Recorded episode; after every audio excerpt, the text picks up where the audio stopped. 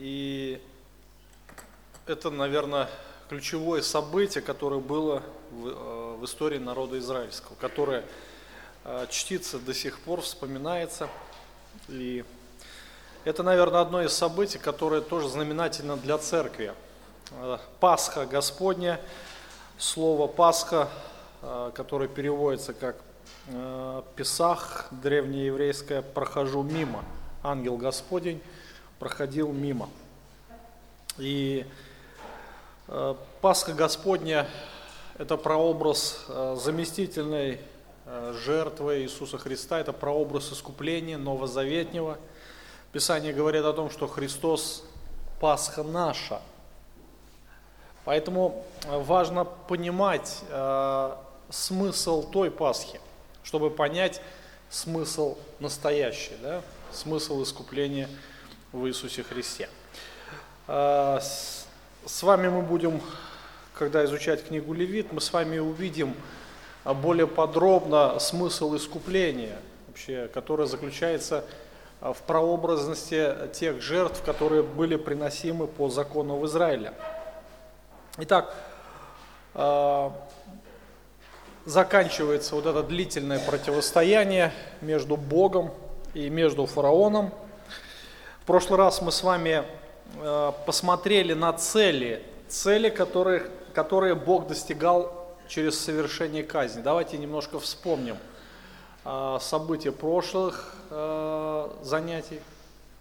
Итак, Бог совершил 10 казней в Египте, плюс одно чудо. Да? Какая, какие основные цели Он преследовал?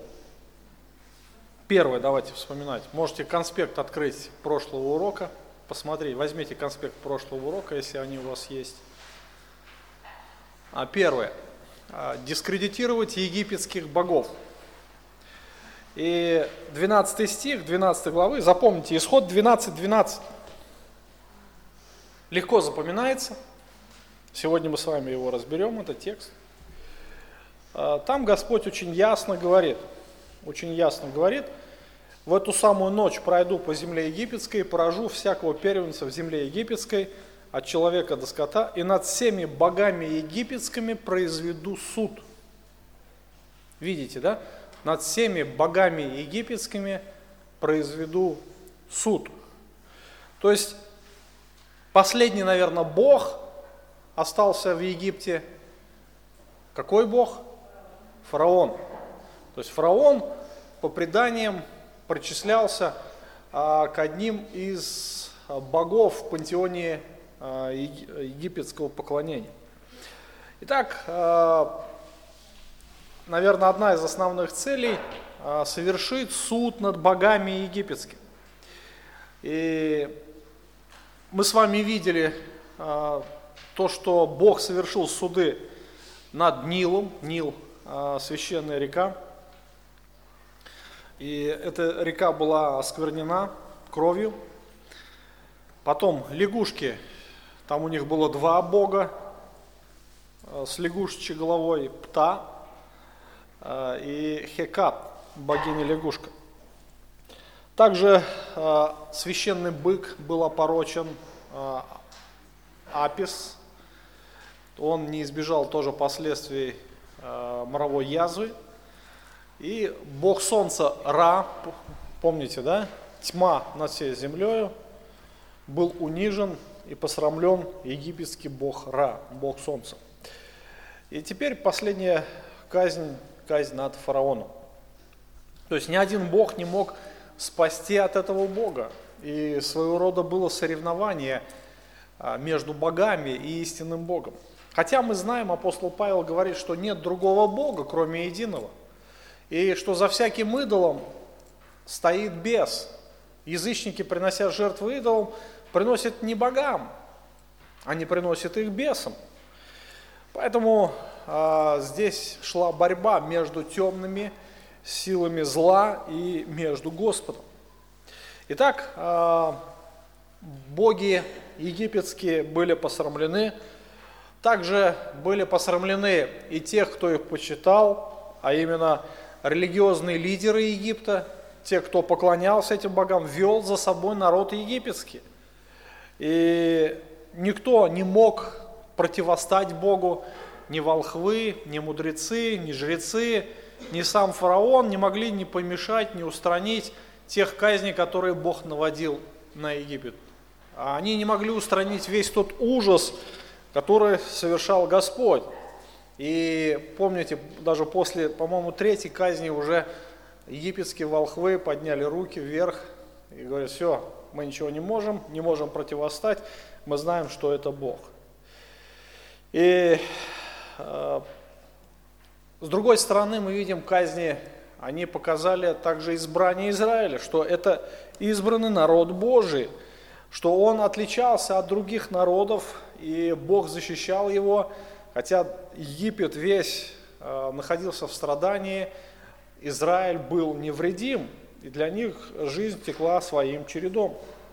И вместе с этим, вместе со всем этим Бог открывал себя. То есть э, Господь давал определенное откровение. То есть основное откровение какое?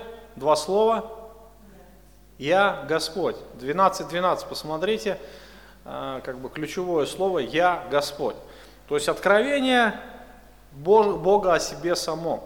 Израильский народ должен был познавать, то есть э, Бога, это было, наверное, начало, начало познания Бога.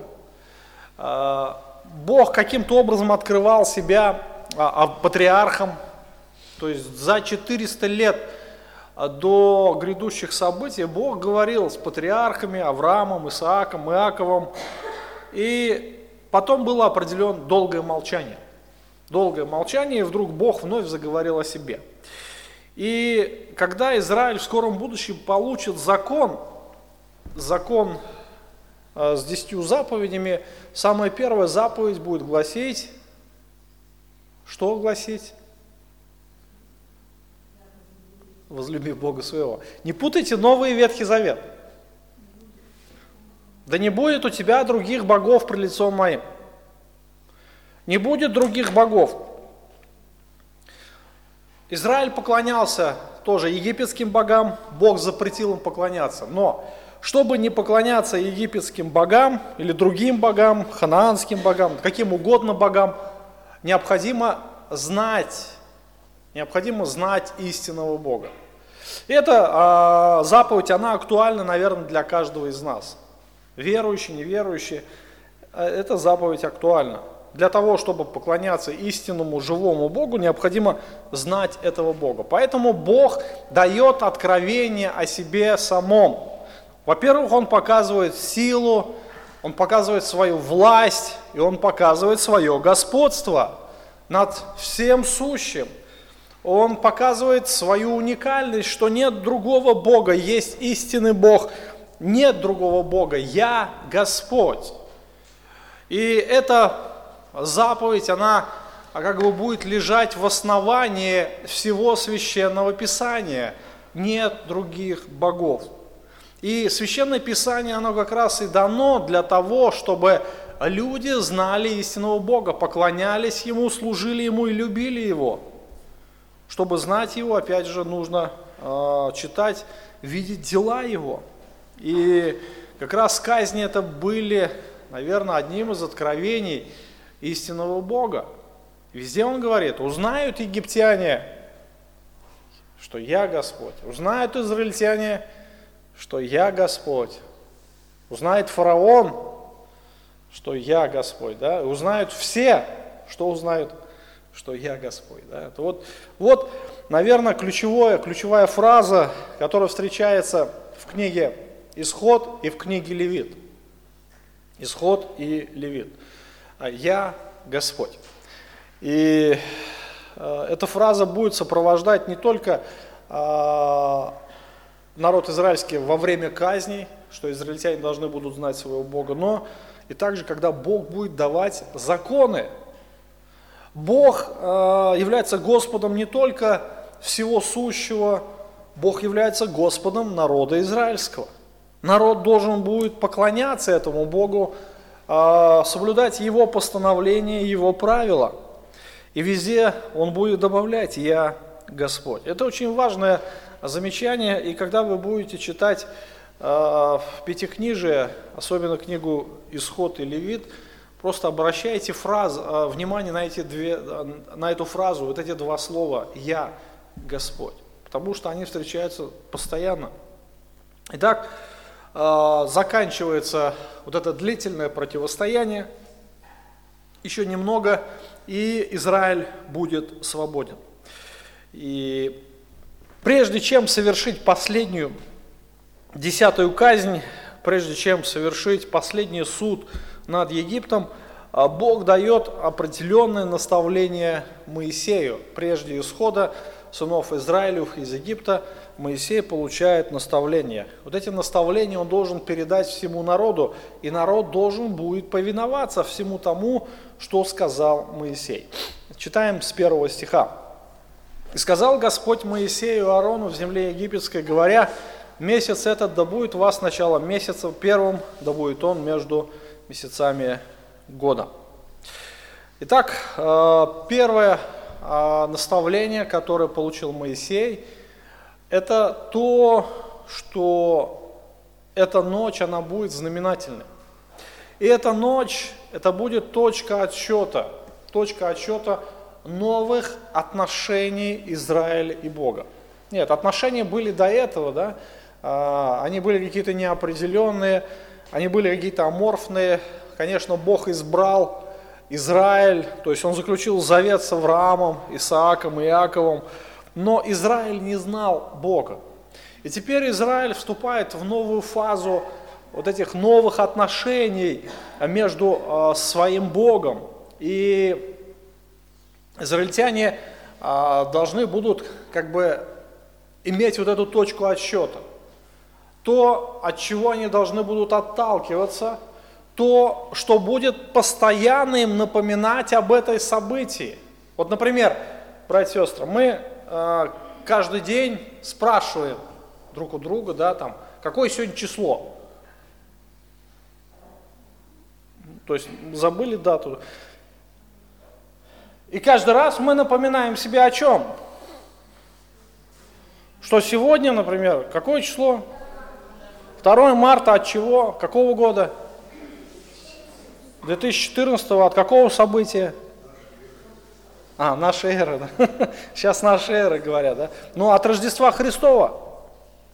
То есть это ключевое событие, которое постоянно напоминает, это главное событие вообще во всей истории, во всей э, истории всей Вселенной.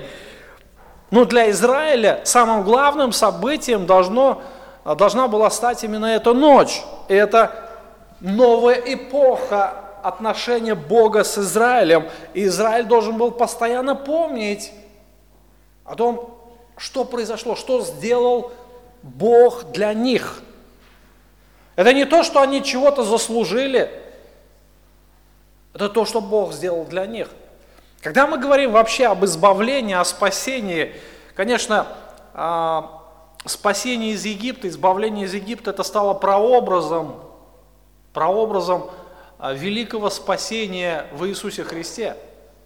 Но суть, она, принцип спасения, он не изменен. Это то, что совершил Господь, это не то, что сделал чего-то человек, да? То есть человек сделал, совершил какие-то заслуги. Чего заслуживал Израиль?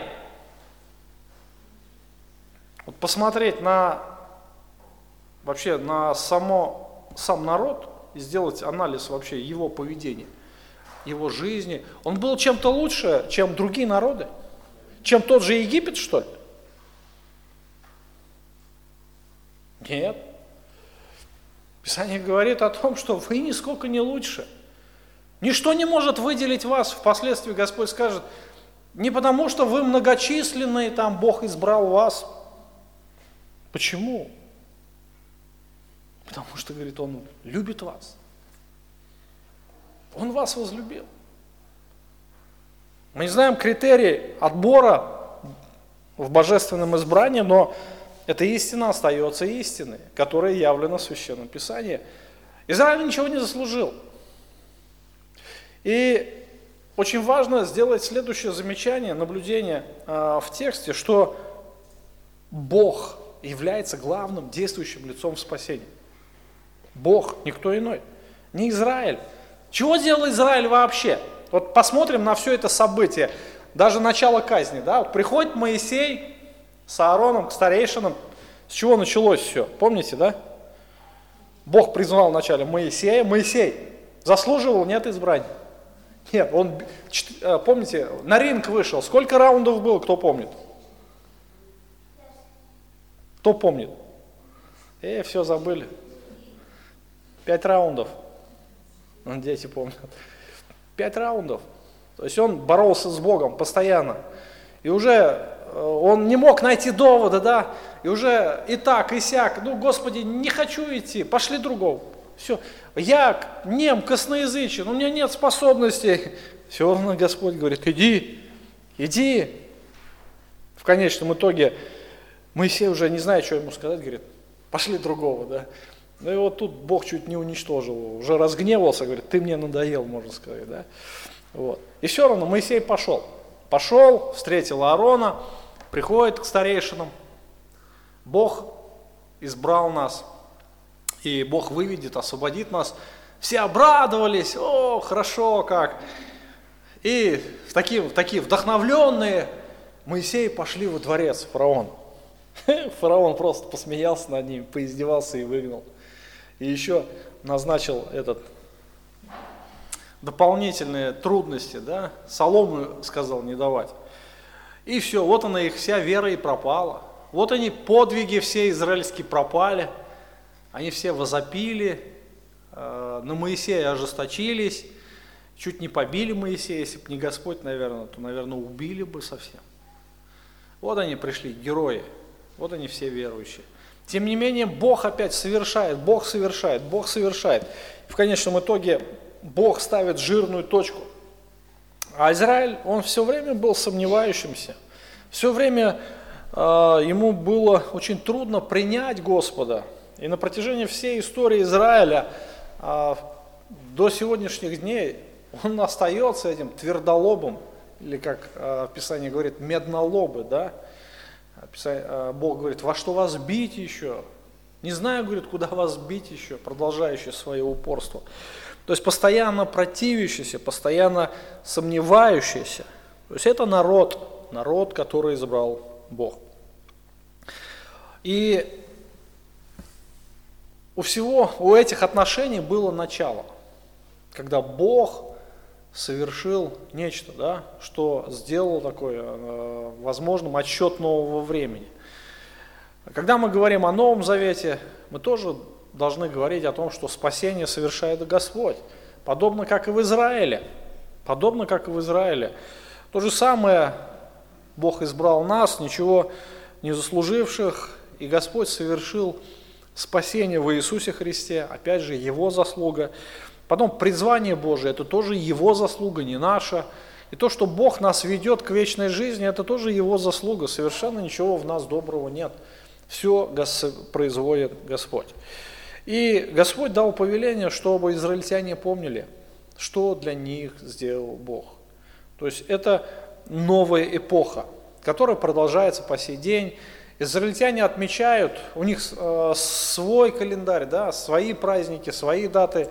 И причем а, эти даты, они идут от как раз того дня, того самого дня, от начала исхода сынов Израилевых из Египта. Итак, да будет а, этот месяц у вас началом месяцем первым, да будет и между а, месяцами года. То есть это начало нового года в Израиле. Это начало новой отчета, нового календаря. И э, название этого месяца Авив, то есть это месяц Авив, первый месяц, и впоследствии после Вавилонского пленения его стали называть Нисан. Авив э, соответствовал концу марта, начало апреля по нашему календарю. Итак, ночь освобождения должна э, отмечаться в Израиле как Пасха Господня. Пасха Господня. Это э, точка отсчета отношения Бога с Израилем. Итак, дальше. Мы читаем с третьего стиха. «Скажи всему обществу Израилевых, в десятый день сего месяца пусть возьмут себе каждого одного агнца по семействам, по агнцу на семейство. А если семейство так мало, что не съест агнца, то пусть возьмет соседом своим, ближайшим к дому своему, по числу душ, по той мере, сколько съест каждый. Расчислитесь на агнца. Агнец должен у вас быть без порока, мужского пола, однолетний. Возьмите его от овец или коз. Пусть он хранится у вас до 14 дня сего месяца. Тогда пусть заколет его все собрание общества сынов Израильского вечера. Пусть возьмут от крови его и помажут на обоих косяках, на перекладине дверей в домах, где будут есть его. Пусть едят мясо его в эту самую ночь, испеченное на огне, с пресным хлебом, с горькими травами, пусть едят его. Не ешьте от него недопеченного или сваренного в воде, но ешьте испеченный на огне, голову с ногами и с внутренностями. Не оставляйте от него до утра, но оставшись от него до утра сожгите на огне. Ешьте же его так, пусть чресла ваши будут припоясаны, обувь ваша на ногах ваших и посохи ваши в руках а, ваших. Ешьте его с поспешностью, это Пасха Господня. А, в эту самую ночь пройду по земле египетской, поражу всякого первенца в земле египетской, от человека до скота, над всеми богами египетскими совершу суд, я Господь. И будет у вас кровь знамением на домах ваших, где вы находитесь, и увижу кровь и пройду мимо вас, и не будет между вами язвы губительной, когда буду поражать а, землю египетскую. Ну, до этого места. Итак, слово Пасха, еще раз повторяюсь, произошло от еврейского Песах, что значит «прохожу мимо». То есть ангел Господень проходил мимо, а, вернее, поражал землю египетскую, все первенцы были э, уничтожены, были умершлены, вернее. И где была кровь на косяках домов и перекладинах, он проходил мимо. Э, где не было крови, умирал первенец. То есть фактически за первенца была пролита кровь невинного агнца. И за жизнь первенцев израильских, а, первенцев не только людей, но также и скота, была отдана кровь как раз этих жертвенных животных. И здесь а, это является главным, наверное, символом, а, главным, главной идеей искупления, что за невинного умирает виновный. То есть кровью смывается грех. Кровь вообще символизирует, несет в себе идею жизни. То есть в крови жизнь его, в крови животных заключена жизнь животного, так говорит Священное Писание. И кровь – это символ жизни. Если проливается кровь, значит э, буквально э, такое понимание, что отдается чья-то жизнь. Да? А, то есть даже сейчас говорят, ну, пролилась кровь, да, там, или в сражении было пролито много крови. Это что значит? Это не то, что кровь там фактически лилась, это кто-то отдавал свои жизни. А, было много очень убитых. Вот. Итак, а, жертвенный агнец – это идея искупления, которая указывает в будущем на Иисуса Христа. Помните, когда Иисус вышел а, креститься, вышел на служение, что сказал Иоанн Креститель? Вот жертвенный агнец, который берет на себя грех мира. Идея искупления. А, жизнь животного а, была заместительной жертвой за жизнь первенцев, от людей до скота. Позже, позже э, Господь сказал, что все, кто были искуплены, они мои. То есть они принадлежат мне. То есть все первородное от человека до скота принадлежит Богу. Это собственность Божья. Впоследствии а, первенцы, первенцы из людей были заменены на одно колено, колено Леви. А жертвенные животные так и должны были приноситься Богу как э, заместительная жертва. То есть вот идея, которая а, здесь прослеживается а, во всем Священном Писании. А, жизнь животного дается за жизнь первенца. Итак, когда Бог давал вот эти наставления, Он дал определенный порядок при выборе жертвенного агнца.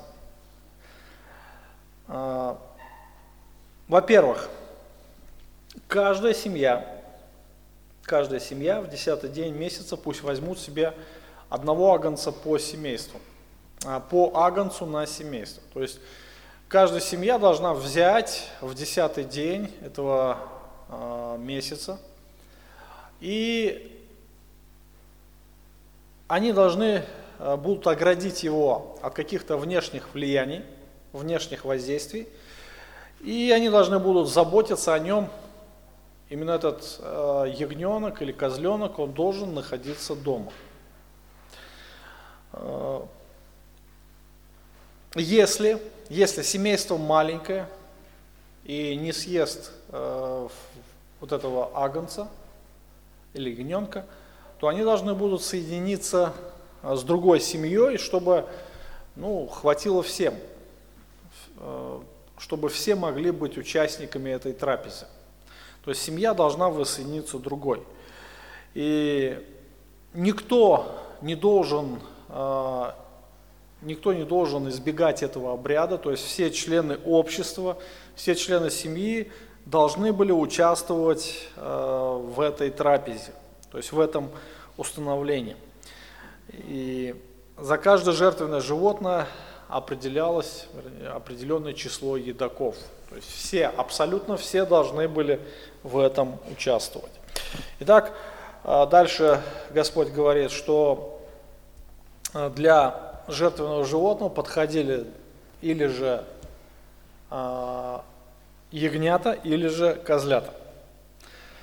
Потом, для жертвенного животного были определенные требования – Самое главное, что они должны быть непорочны, непорочны, то есть без порока, без каких-либо изъянов, без каких-либо э, там ссадин, ушибов, плеши какой-нибудь, э, искалеченные не должны быть, э, там испорчено зрение там, или одноглазые, или же одноухие там, с какими-то порезами и так далее.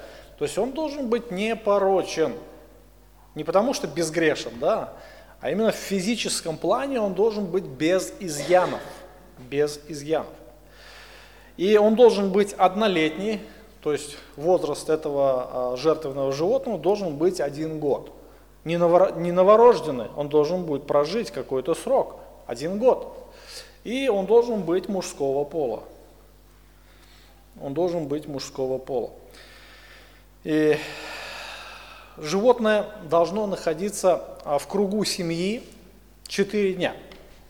4 дня. То есть за это, этого времени достаточно, чтобы вся семья привязалась к этому животному. У кого есть дома домашнее животное?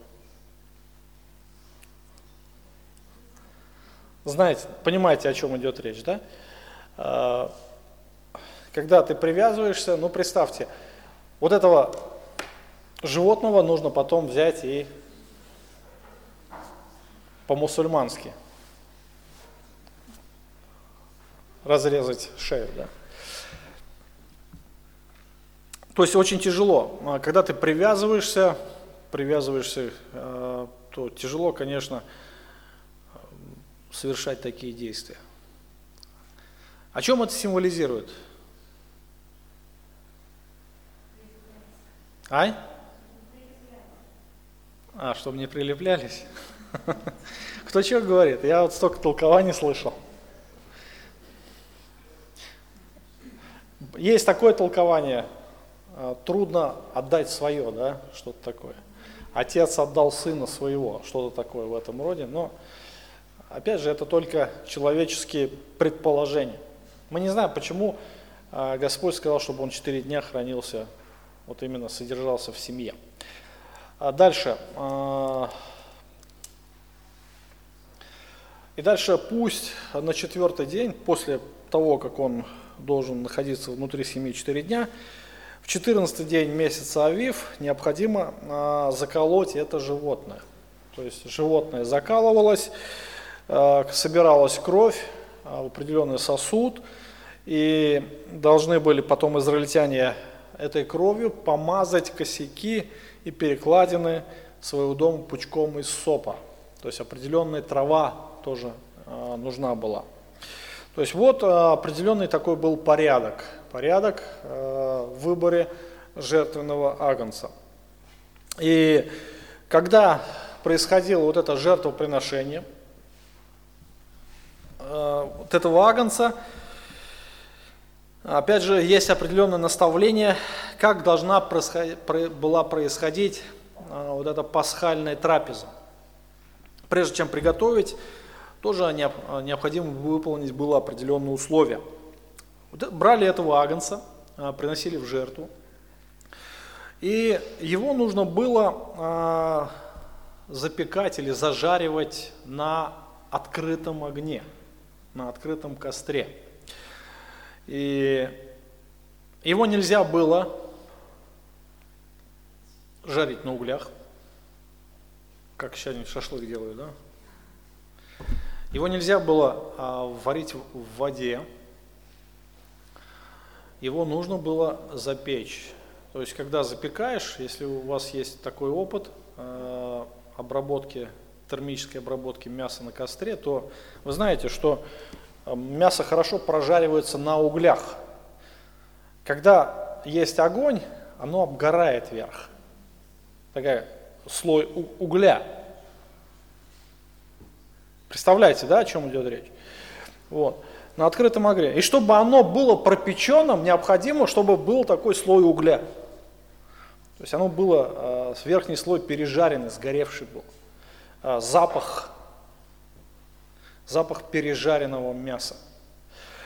А потом, э, это коптильня была настоящая, и причем это нужно было делать дома. Представляете, что происходило там? Это животное, оно напоминало вид жертвенного животного, которого позже по закону приносили на жертвенники. Сжигали на костре. Вот этот пасхальный агнец, он должен был гореть. Гореть на огне.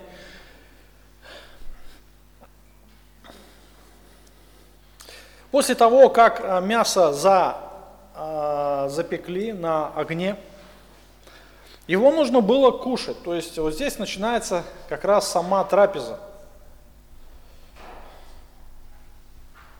То есть нельзя было есть недопеченного, сваренного в огне, но только испеченный на огне. Головы, внутренности все, то есть целиком, полностью агнец должен быть зажарен. И нельзя было оставлять что-то до утра, нельзя. А, нужно было съедать все. Но если даже что-то оставалось, опять же, нужно все это было сжечь на огне. Остатки сжечь на огне. Жертвенное животное а, должно было вкушаться с горькими травами. Обязательно, представляете, да, что это была за пища. Некоторые предполагают, что, о, неплохо, да, там шашлык. Это была неприятная трапеза, вообще неприятная. То есть, во-первых, оно э, было на огне, пережаренное такое, с запахом, потом, возможно, недосоленое, э, и еще вот эти горькие травы. Ну, я даже не знаю, чем сравнить. Ну, полынь попробуйте, полынь пожевать, и с мясом полынь попробуйте, что, какой вкус будет у вас. То есть это вот э, как раз э, сущность Пасхи. И горькие травы как раз это напоминание о той горькой жизни, которая была в Египте. Горькие травы э, это то, что должно было постоянно израильтянам давать такое отвращение, наверное, именно к той жизни, чтобы они не возвращались обратно, чтобы не возникало желания а, опять же, прийти к тому бедствию, в котором находился народ на протяжении долгого времени. То есть порядка, наверное, ста лет, наверное, может быть даже больше, а, народ находился под бременем, под арабским бременем. И у них не было ни свободы, у них не было ничего, ни, ни материального каких-то достатка. Они были в рабы, рабы в Египте. И горечь как раз она была тем прообразом и напоминанием, напоминанием э, той горькой жизни.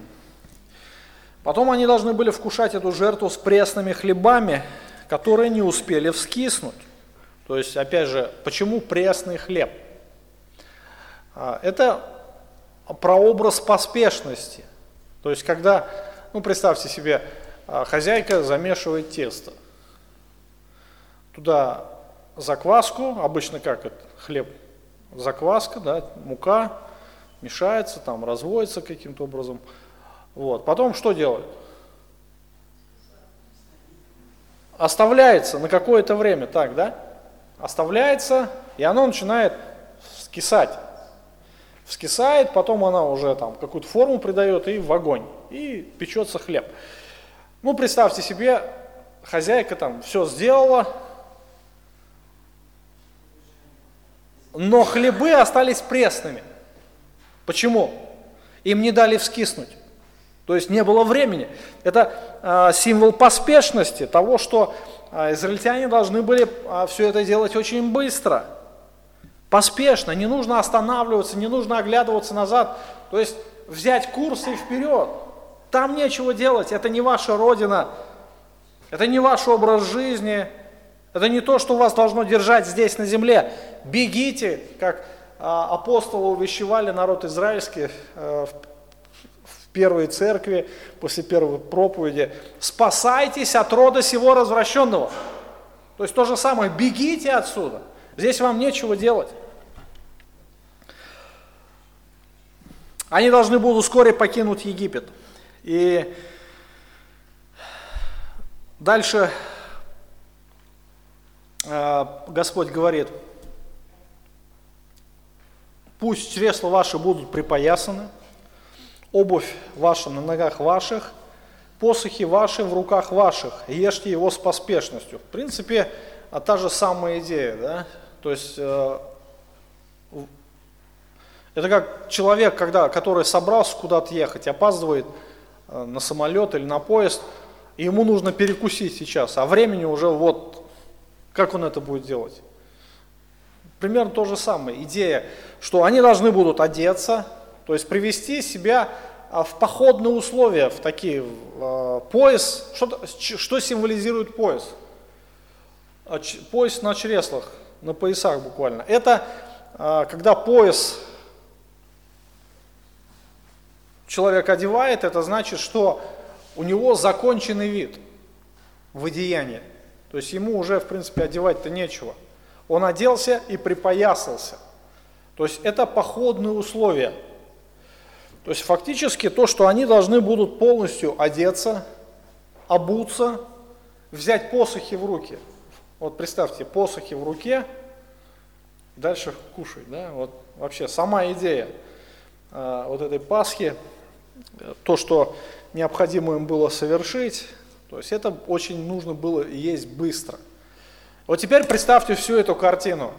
Пережаренное мясо, не соленое,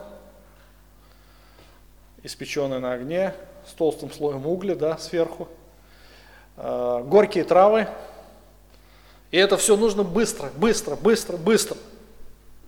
И еще пресный хлеб, невкусный, не соленый, жесткий, пресный хлеб, знаете, да, преснойки. Это вот лепешки, которые, как этот, то же самое. Его ломаешь и потом грызешь. И все это надо быстро, быстро, быстро и быстро делать с поспешностью.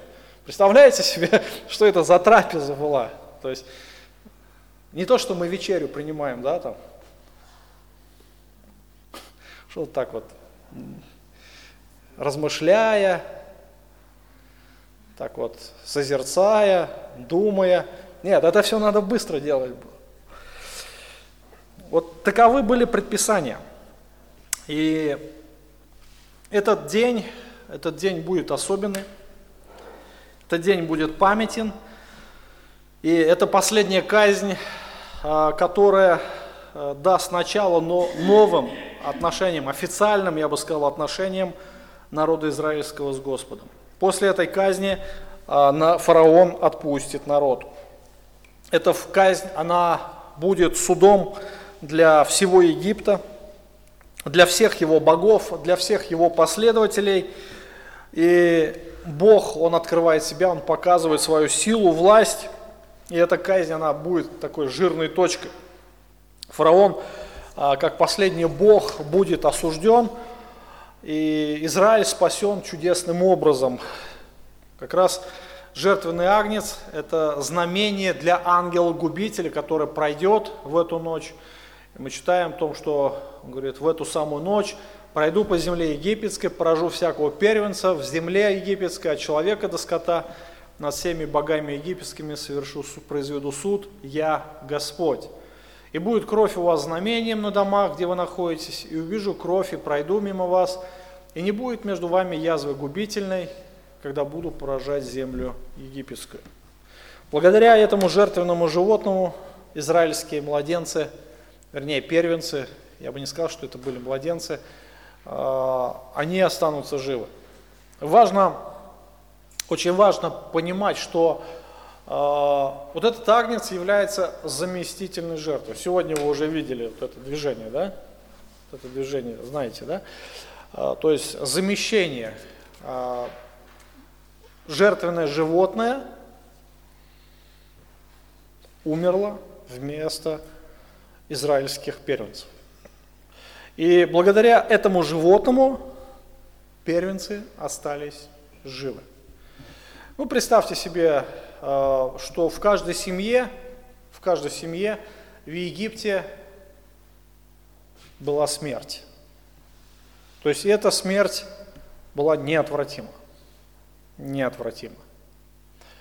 Представьте себе, что ваш самый, наверное, близкий ребенок Э, ваша надежда, э, наследник, первенец. На Востоке, я еще раз хочу повториться, то, что первенцы это были особые люди, которые являлись наследниками семейства. Им полагалось две трети всего наследства, то есть у них, были больше прав, у них было больше прав, больше ответственности за всю семью, за весь род. И все первенцы были умершлены. То есть это, конечно, было большим, огромнейшим горем, горем для всей страны. Это трагедия в масштабах целой нации. И израильские первенцы были спасены. Новый Завет, Новый Завет как раз э, нам раскрывает тут опять же идею замещения, идею того, что Иисус Христос как раз является этим жертвенным агнцем, который умер за наши грехи, который взял на себя грех наш. Он пострадал, он претерпел мучение, он претерпел смерть, и он воскрес для нашего оправдания. Христос является Пасхой нашей. Апостол Павел в 1 Коринфянам говорит, Христос Пасха наша, заклан за нас. Он умер вместо нас, чтобы мы вечно жили. И Иисус Христос как раз является тем, той совершенной жертвой, на которую были направлены, как бы вот все вот эти жертвы, они были направлены на Христа, как прообразы грядущей жертвы. То есть весь Ветхий Завет говорит о совершении жертвы, а все вот эти жертвы, которые приносились в Ветхом Завете, тысячи и миллионы жертв за все время до Иисуса Христа, они были несовершенны. Почему они были несовершенны? Почему была необходимость пришествия Иисуса Христа? Именно этой великой жертвы. Как вы думаете? Ну, чем, например, Господу не угодил, не угодило животное?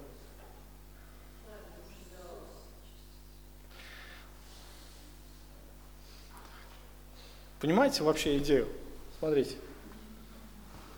Это кто? Давайте еще раз повторим евангельскую весть. А, с одной стороны, мы, проклятые грешники, да? Проклятые грешники, осужденные на вечную погибель, мучение. Это кто? с другой стороны Иисус Христос, Сын Божий, святой, непорочный, праведный. У нас произошло замещение. Бог поставил нас на место Иисуса Христа. А, вернее, Он вначале умер за грехи наши. Он встал на наше место, Он понес наше проклятие, Он принял наше осуждение, а Бог нас поставил на Его место. И мы унаследовали все благословения Иисуса Христа. Он Сын Божий, а мы Понимаете, усыновление происходит именно во Христе, больше никак, благодаря Его праведности, потому что мы встали на Его место. Понимаете, да, почему мы дети? Это не потому, что мы такие хорошие, нет, благодаря Христу мы стали детьми Божьими. Иисус Христос царь и священник. А?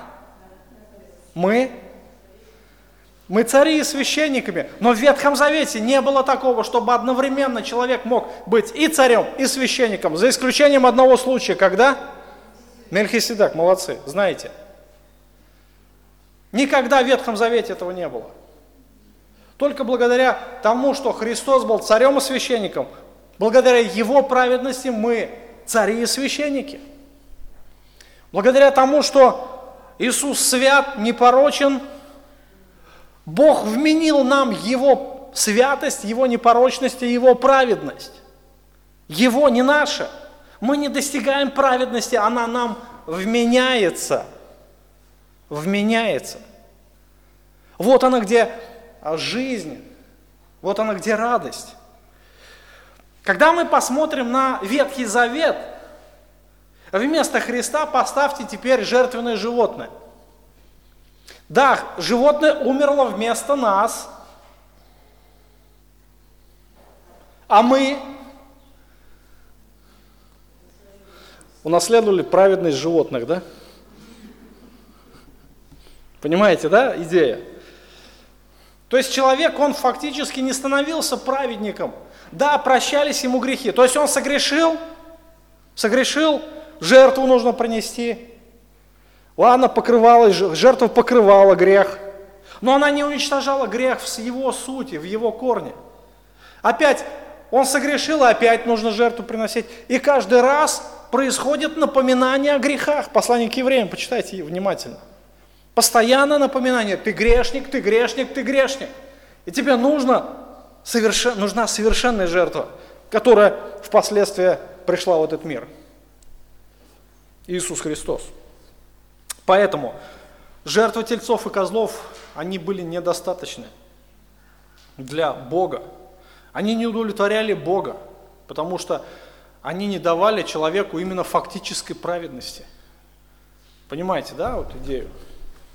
Поэтому нужен, нужно было пришествие более совершенной жертвы, который принес жер, а, себя в жертву один раз. И этого оказалось достаточно. Итак, а, народ израильский был спасен, то есть его первенцы были спасены а, жертвенным агнцем. А, произошло замещение. Они а, были, за их жизнь была отдана другая жизнь, за них была пролита, пролита невинная кровь. И это то, что является прообраз, прообразом будущей совершенной Пасхи. И дальше э, Господь уже с 14 стиха, Он дает установление, как необходимо праздновать было этот праздник. Да будет а, день этот памятен, и празднуйте вон и праздник Господу во все роды ваши, как установление вечное, празднуйте его. Семь дней ешьте пресный хлеб, с самого первого дня уничтожьте квасное в домах ваших, Ибо кто будет есть квасное с первого дня до седьмого, душа та будет истреблена из среды Израиля. И в первый день да будет у вас священное собрание, и в седьмой день священное собрание. Никакой работы не должно делать в них, только что есть каждому одно то, что можно делать вам. Наблюдайте о пресноке, ибо в этот самый день я вывел ополчение вашей земли египетской. И наблюдайте день всей э, в роды вашей, как установление вечное. 14 дня первого месяца с вечера ешьте пресный хлеб до вечера 21 дня того же месяца. Семь дней должно, не должно быть закваски в домах ваших, ибо кто будет есть квасное, душа та будет истреблена из, народ, из общества Израилевых, пришлец ли то или природный житель земли той. Ничего квасного не ешьте, во всяком место пребывания вашем ешьте пресный хлеб. Пасха является вечным установлением а, для народа израильского, и все грядущие потомки, они должны, должны будут помнить об избавлении из Египта. То есть постоянно, постоянно должно, а, этот праздник должен был напоминать им, а, что сделал Господь для них. То, что они теперь стали народом Божьим фактически. То, что произошло великое чудное избавление, да и даже само летоисчисление началось именно с того самого события, это должно постоянно и постоянно, постоянно им напоминать о чудных, великих делах Божьих. И этот день является главным в календаре израильского народа. А, это начало года, и все последующие поколения должны будут соблюдать определенный а, порядок праздника. А не только само событие, но у них должно быть определенный порядок. И Господь с самых первых дней, Он дает это установление. То есть, во-первых, то, что они должны будут есть пресный хлеб. И этот праздник называется опресноки. И семь дней, семь дней они должны будут вкушать пресный хлеб. И мы должны а, понять, что в связи с поспешностью выхода Израиля из Египта, то есть вот это поколение именно в этот год, оно не сможет э, исполнить эти предписания, потому что они как раз будут находиться а, на выходе из Египта. То есть грядущее поколение а, должны будут это все исполнить в точности. В это время нельзя было есть ничего квасного, потому что любая закваска, она является символом греха и порочности. Помните, Павел говорит, что малая закваска квасит все тесто. Он говорит о грехе, о том, что если грех оставить в среде да, народа, то этот грех принесет определенные плоды. И кто будет есть что-либо квасное в течение этих семи дней, то есть э, очень такие жесткие требования, то есть этот человек изгоняется а, из общества сынов Израилевых. То есть фактически он изгоняется из народа Божьего. Он причисляется к язычникам язычникам. Вообще удивительно, изгоняется. А, меня всегда вот это удивляло, а, что здесь даже никакой надежды не оставляется для израильтян. Никакой надежды. Согрешил смерть или согрешил, пошел вон отсюда, да, чтобы тебя мы больше здесь не видели. Вот. У нас, конечно, а, церковная дисциплина, дисциплина она намного мягче, намного мягче и более длительная, да, чем э, в Израиле все это было. Итак, в течение квас, э, вот этого времени нельзя было есть ничего квасного. То есть э, с самых первых дней до начала праздника опресноков все квасное должно быть уничтожено в домах. То есть семья должна будет следить особым образом за то, чтобы ничего квасного не оставлять. Все дрожжи, все а, любые квасные элементы, они должны будут уничтожены. Дальше. Первые седьмой дни определялись как дни священного собрания. То есть начинается а, праздник опресноков и заканчивается в первые, то есть и, а, по началу и по окончании этого праздника. В эти дни нельзя работать, нельзя делать никакие дела, единственное только, что можно готовить и вкушать пищу. Это единственное допущение. И э, празднование начиналось как раз в 14 день месяца, именно в тот день, когда закалывался пасхальный агнец. То есть вот эти а, пресные хлебы, они вкушались также вместе э, с этим жертвенным животным. И вот эта пас, а, церемония, она весьма уникальна. А, это предписания были даны еще до установления закона, и там не было никаких святилищ, никаких а, жертвенников. Все это должно было совершаться именно в кругу семьи.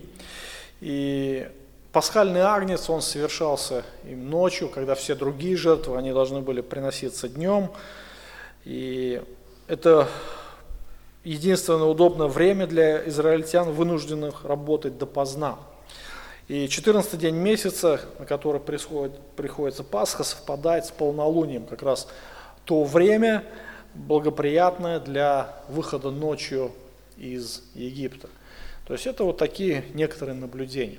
Итак, а, Пасха Господня, установление Божье. В следующий раз мы с вами посмотрим уже само событие, то, что Бог совершил а, обещанное, Бог совершил последний суд, и Израиль вышел из Египта. То, что сегодня у нас, конечно, нам не нужно отмечать Пасху, нам не нужно сжечь животное на костре, нам не нужно там есть пресные хлебы с горькими травами, да, и все это делать быстро, э, одетыми там в обуви, да, это э, такое э, необычное, необычные действия. И у нас сегодня есть другие предписания. Иисус дал нам другую заповедь, дал нам э, исполнять вечерю, повеление исполнять вечерю Господню, то есть э, вкушать хлеб – и пить вино до пришествия Иисуса Христа на землю. То есть, опять же, а какая цель? Какая цель? Воспоминания. Та же самая идея, да? Воспоминания. Мы должны всегда помнить о том главном событии, которое произошло 2000 лет назад. Именно о той самой важной, главной жертве, о том а, действии, которое совершил а, Господь ради нас, то, что сделал Иисус Христос для нас, и то, что мы приобрели в Нем. Мы всегда должны помнить об этом. Это должно быть, наверное, главным событием. Это то, в чем мы должны стоять твердо, на что мы должны надеяться, на что мы должны уповать. То есть нет другого Евангелия. Помните, апостол Павел говорит, что а, другого Евангелия не существует. Если вы э, приняли и уверовали во что-то другое, например, Иисус Христос плюс, э, плюс что-то еще, то да будет анафема. Нету другого Евангелия. Поэтому, поэтому всегда будем помнить о том, что сделал Иисус Христос. И как раз Пасха, событие Пасхи, это лишний раз ну, для нас назидание, напоминание да, о Божьем избавлении –